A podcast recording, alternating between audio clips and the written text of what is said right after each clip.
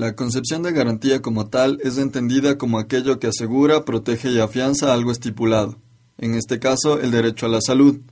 Según la Constitución del Ecuador, el artículo 32 habla sobre el derecho a la salud, en el que se enfatiza que el Estado es quien debe garantizar este derecho, que se vincula con el ejercicio de otros como el derecho a la alimentación, a la educación, al trabajo y a la seguridad social, con el fin de lograr bienestar de las personas y una buena calidad de vida. Según algunos estudiantes universitarios encuestados, la salud está vinculada estrictamente con las normativas gubernamentales. Todavía, el concepto de salud es entendido en la sociedad como la relación entre la enfermedad y el médico. Bueno, creo que el derecho a la salud está, bueno, debe ser garantizado por los organismos gubernamentales.